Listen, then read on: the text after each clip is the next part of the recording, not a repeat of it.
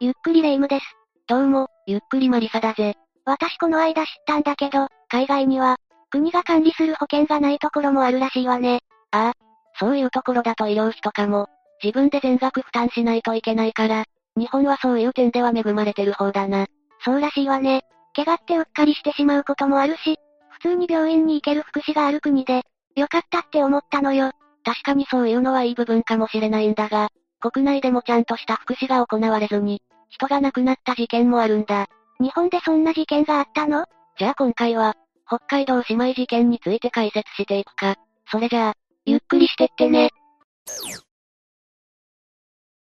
この事件は2012年1月20日、札幌市の地下鉄白石駅に近い、4階建てマンションの3階にある、一室で起こった。真冬に起こった事件なのね。そこに住んでた、当時42歳の佐野小杖さんと、当時40歳のめぐみさんが、亡くなってるのが発見されたんだ。福祉の問題で起こった事件って話だけど、そこだけを聞くと事件性が、強いんじゃないかって思うわ。ある意味事件だ。司法解剖によると、小杉さんは、脳内血腫で12月下旬から1月上旬の間に、亡くなってて、めぐみさんは1月上旬から、中旬に投資してたことが判明したんだ。そして二人の携帯には、警察や消防に、何度も助けを呼ぼうとした痕跡が、残されていたそうだ。投資日本で投資って、それこそ山とかに登る人でもないと、なかなかないシーンのように感じてしまうんだけど、必ずしもそうだというわけじゃないんだが、少なくとも住む場所があるのに、投資というのは確かに珍しいかもしれないな。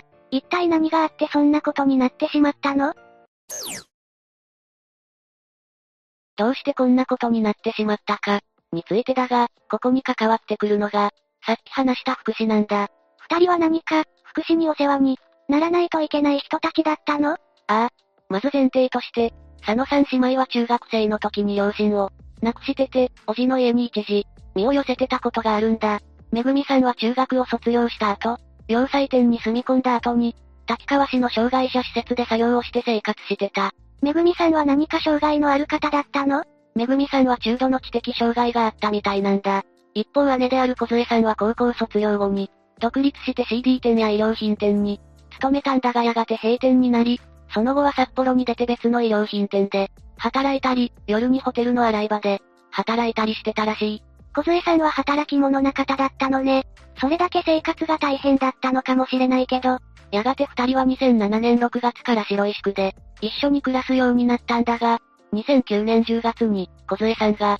体調を崩して定職を失ってしまったんだ。定職を失ってしまったって、それじゃあ生活費はどうやって稼げばいいのよ？この時の二人の使えるお金は、貯金されたものとめぐみさんの障害者年金だけだった。だから小杖さんは、役所に出向いて、生活保護の相談をすることになったんだ。そういえば、生活保護っていう制度が、あるんだったわね。いろんな事情で仕事が、できなかったり、生活が困窮してる人に、お金を出してくれる制度だったはずよ。まあ大体、そんな感じの制度だな。だが小杖さんが3回も相談に行ったにもかかわらず、生活保護の申請は通らなかった。これによって二人は生活できない状況に、追い込まれ、死へと追いやられたんだ。え？でも状況的には、佐野さんたちには、申請が通ってもいいはずじゃない ?3 回も相談してるみたいだけど何があったの？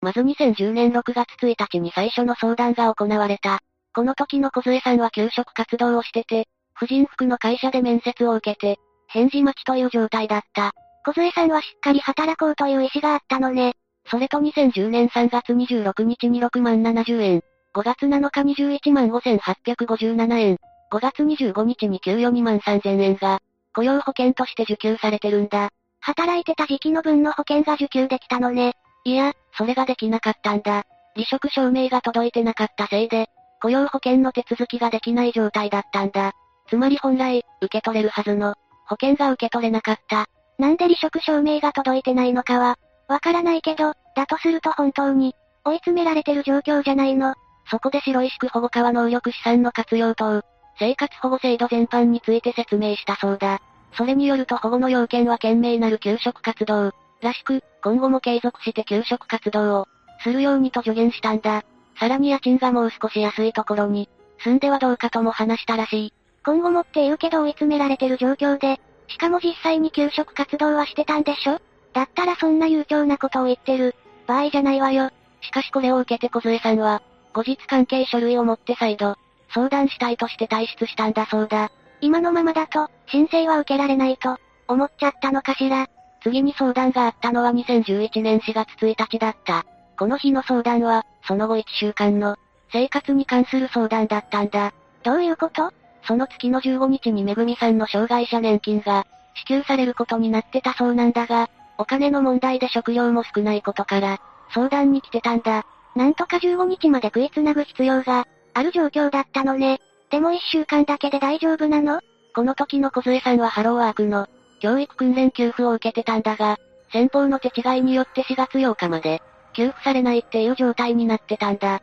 でも8日には給付金2ヶ月分が支給されることになってた。ただ相談に来た時には、手持ちと預金合わせても、1000円しかない状態だったんだ。どうしてそういう手違いが起きてるのかしら。お金関連の手違いはあってはいけない、ものだと思うんだけど、でもさすがにこれだけの状況なら、申請は通るはずでしょ？それが保護課は、生活保護または、社協貸付は決定まで一定の日数が、必要だと伝えたんだ。そして一週間の、生活だけが困難ということから、非常用パン14缶を支給した。生活保護の申請をさせるんじゃなくて、食料をあげたの？何もないよりかはいいのかもしれないけど、そもそも非常用パンを支給すること自体が、特殊だったんだ。本来このパンは災害時や、お金を落としてしまった生活保護受給者などに、支給されるもので、生活に困っている人たちに、支給するものではないんだぜ。じゃああくまで、その場限りの、措置としてそうしたってことなの？実際保護課側は恒久的な支給は、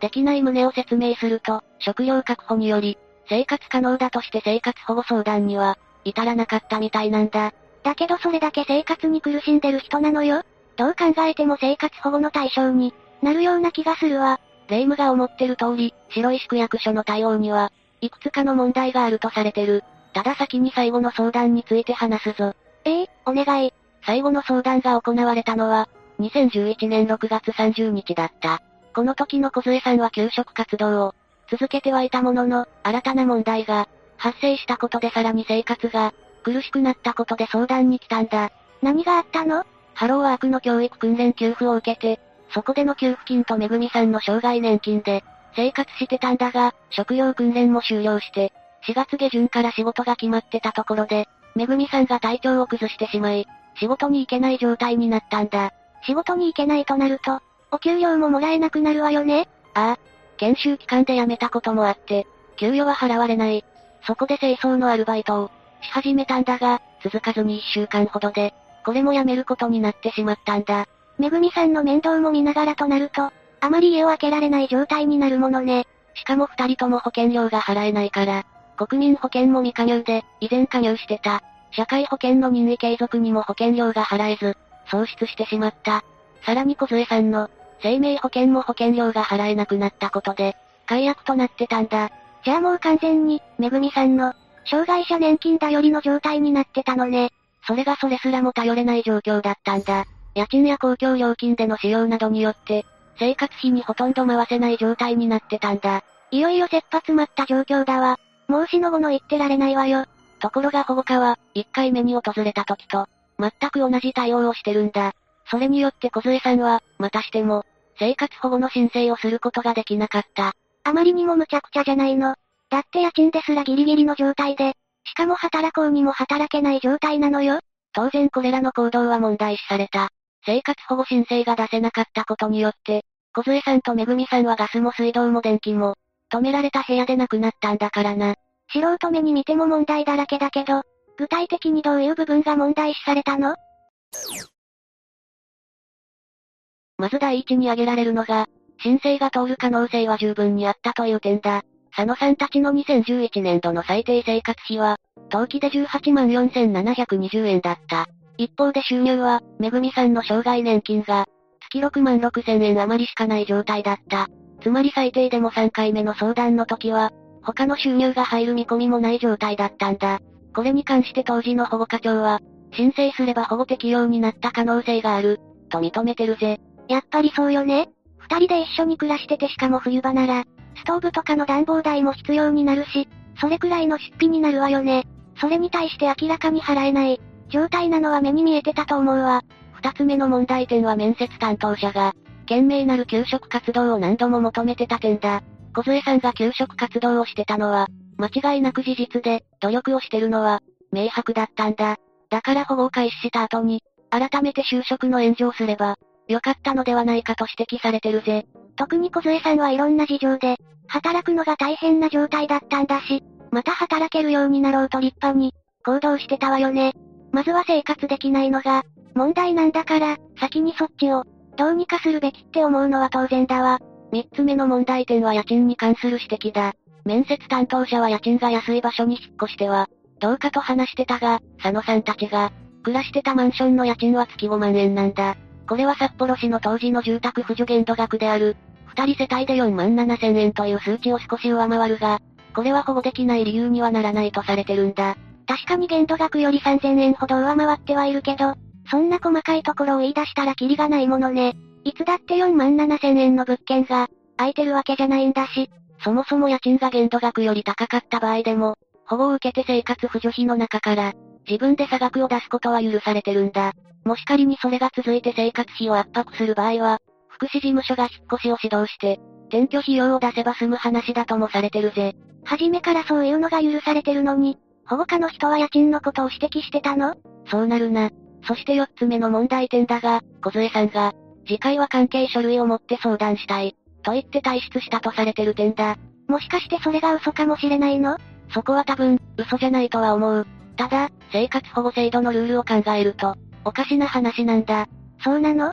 書類がないと申請できないのは、その通りだと思うんだけど。そう思うかもしれないが、実際は申請した後に必要な書類を、順次提出すればいいんだ。申請すること自体はその場でできるんだぜ。じゃあどうして小杖さんは、関係書類を持ってまた来るなんて言ったのかしら？小杖さんは追い込まれた状況だったから、申請ができるならその場でしたはずだ。だからもしかすると区役所側が制度を、よく知らない小杖さんに、意図的に、適切な説明をせず、申請の前提条件が、あるかのように勘違いさせた可能性が、あるんじゃないかと言われてるんだ。もしそうだとすると、小杖さんは、生活保護を受けられないって、騙されたことになるじゃない。その可能性が高いとされてる。面接受付表には休泊状態を判断するチェック欄として、現金預貯金、ライフライン、健康保険の3項目があるんだが、1回目は未聴取になってて、2回目からは3項目とも、危機的状況であるにもかかわらず、保護してないからな。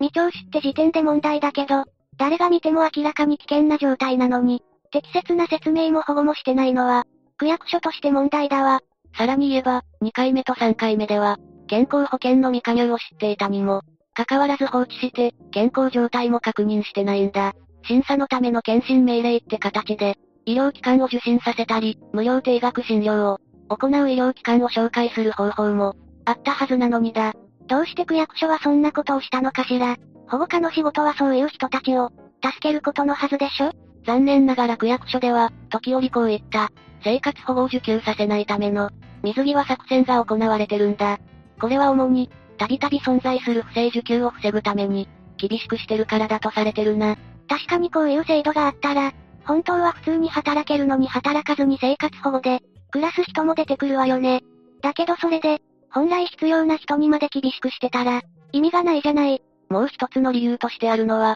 リスクが大きいという点だ。リスク生活保護は基本的に、相手が、自立できるまでを支援する制度なんだ。ただ、この自立したっていう判断が、かなり難しいみたいなんだ。難しいって言うけど、仕事ができるようになって、問題なく暮らせるようになればでしょ？もちろんそうなればいいんだが、例えば今回みたいに病気などによって、うまく仕事に就けないとなった場合、仮に仕事に就けたとしてもまた再発して、仕事ができなくなる可能性があるんだ。もし生活保護が打ち切られた後に、そうなって今回みたいにその人が、亡くなったらどうなると思う？区役所側が叩かれるかもしれないわね。まだ保護を続けてれば、よかったんじゃないかって言われると思うわ。正確には自治体そのものの問題になるんだ。生活保護がなくても大丈夫かどうか、判断するのは自治体だからな。つまり一度生活保護をし始めると、それを打ち切ることに相当なリスクが伴うことになるんだ。じゃあ今回、区役所側が適切な情報を、教えずに水際対策をしたのは、